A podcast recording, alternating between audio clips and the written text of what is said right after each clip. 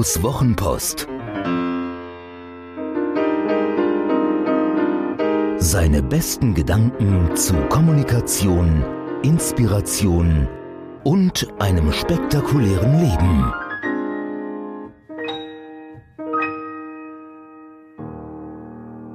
Und macht euch die Erde untertan.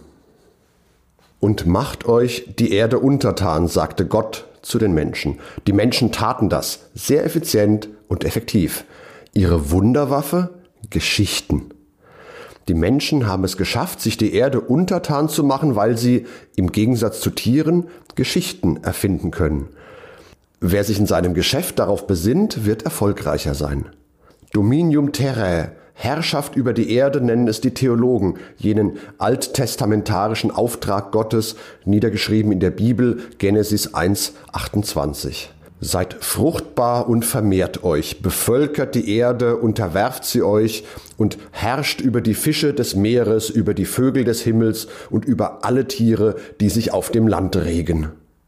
Wir wissen heute zwar, dass auch Tiere ein Bewusstsein haben und es bei Menschen wie Tieren eine innere und äußere Welt gibt. Doch was uns Menschen einzigartig macht, ist unsere Fähigkeit, Geschichten zu erfinden und damit Ordnungsprinzipien zu gestalten. Wunderbar kann man das bei kleinen Kindern beobachten, wenn sie spielen. Und zwar nicht mit in ihrer Funktion ausdefinierten Hightech-Gadgets, sondern mit einfachen, mit einfachsten Hilfsmitteln, die ihrer Fantasie Raum lassen. Der Karton wird zur Burg, der Grashalm zum Laserschwert, der flache Stein zum Smartphone. Es geht sogar ganz ohne. Dann gibt es eben Rollen. Du bist Patrick, ich bin SpongeBob. Man kann an Gott glauben oder nicht, aber dass Gott dieses Macht euch die Erde untertan den Menschen diktiert hat, kann ich mir nicht vorstellen. Viel wahrscheinlicher scheint mir, dass Gott für die Bibel einen richtig guten Ghostwriter hatte. Diesen Satz haben Menschen aufgeschrieben. Und sie haben es getan, um ihre Pläne zu rechtfertigen. Längst hielten Menschen zu dieser Zeit Tiere und schlachteten sie zum eigenen Vorteil. Mit diesem Satz erhielten sie Absolution von der höchstmöglichen Stelle. Besser gaben sich selbst Absolution. Es gibt unendlich viele solcher Erfindungen, solcher Geschichten, die Ordnungsprinzipien aufstellen. Sie wurden über die Jahrtausende etabliert und verteidigt, um ihrer willen wurde viel Blut vergossen. Das Prinzip Nationalstaat zum Beispiel, eine Erfindung. Dass eine irgendwie definierte Gruppe von Menschen einen Staat bildet, der irgendwo anfängt und irgendwo endet, der alle, die nicht Bürger dieses Staates sind, zu Ausländern macht, Gesetze, Gewaltenteilung, Sozialstaat, Wehrdienst, Mehrwertsteuer. All das sind Erfindungen, für deren Rechtfertigung sich mehr oder weniger schlaue Köpfe mehr oder weniger schlaue Geschichten ausgedacht haben. Menschenrechte, Demokratie, Papiergeld und vieles mehr. Das Prinzip funktioniert, das Ergebnis ist eindeutig. Der Mensch hat sich die Erde gegenüber allen anderen Wesen, die darauf leben, tatsächlich untertan gemacht, indem er Geschichten erfunden hat. Eine einfache Zahl belegt dies eindrucksvoll. Es gibt auf der ganzen Welt noch 200.000 wild lebende Wölfe, aber 400 Millionen Hunde. Geschichten funktionieren. Unsere Bücherregale sind voll Märchen und Mythologie, oft für uns verbunden mit romantisierten Kindheitserinnerungen. All diese Geschichten sind im Grunde nichts anderes als wunderschön verpackte Verhaltensregeln, erfunden, um Macht zu schaffen und Macht zu sichern. Die gesamte Mythologie und ihr Geschichtenschatz ist ein Kanon an Regeln, wie der Mensch sich bitteschön gegenüber den Göttern zu verhalten habe und welch grausame Strafen ihn treffen, wenn er diese göttlichen Gesetze bricht. Das Icarus-Prinzip, noch immer eine meiner liebsten Kolumnen, gehört dazu, haben uns die alten Griechen doch mit ihren großen Stoffen, diesen mächtigen Geschichten, man denke an Ödipus, an Odysseus und Theseus, moralische Grenzen auferlegt, an die sich große Teile der Menschheit bisher gehalten haben. Auch unsere Märchen, jene kleinen und oft grausamen Geschichten und Fabeln, enthalten immer klare Botschaften, Handlungsanweisungen und Verbote. Sie halfen und helfen einer Gesellschaft, sich zu ordnen, indem sie ihr Rahmenbedingungen vorgaben. Der Wert des Menschen bemaß sich früher danach, wie produktiv er für die Gemeinschaft arbeitete, wie erfolgreich er für sein Volk in den Krieg zog, wie gut er sich fortpflanzen konnte, um das Überleben der Gruppe zu sichern. Dies wandelt sich in unseren Tagen dramatisch.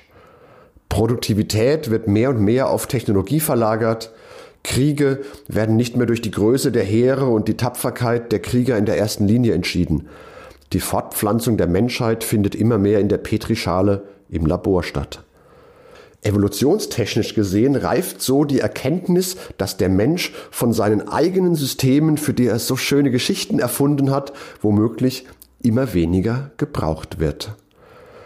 Wie große Gebilde, also Konzerne, internationale Organisationen und nationale Regierungen auf diese Entwicklung reagieren werden, weiß ich nicht.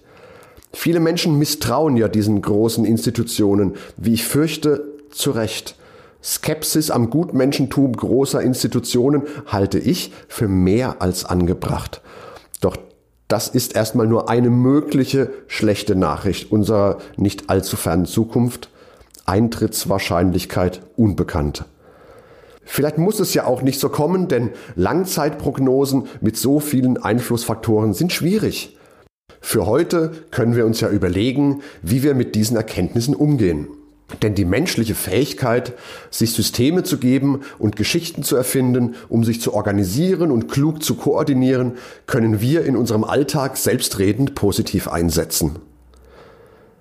Dabei meine ich nicht, dass Eltern ihren Kindern gute Nachtgeschichten erzählen und sie damit zu besseren Menschen machen. Das ist aller Ehren wert und unerlässlich, aber ein anderes Thema. Ich meine etwas anderes.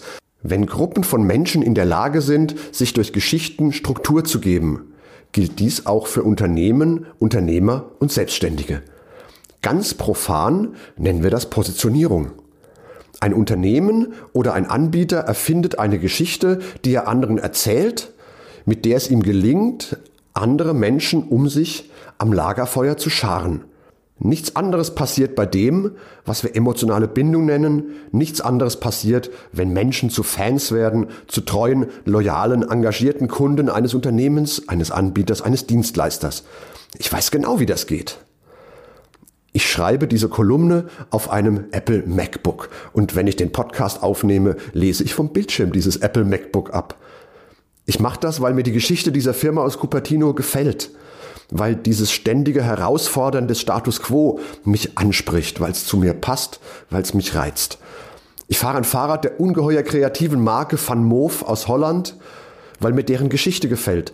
Ich bin seit Jahren im Empfehlungsmarketing unterwegs, weil der BNI-Gründer Ivan Meissner eine tolle Geschichte erfunden hat, die zu einem Sammelsurium an erfolgsorientierten Regeln und vor allem Handlungsempfehlungen geführt hat.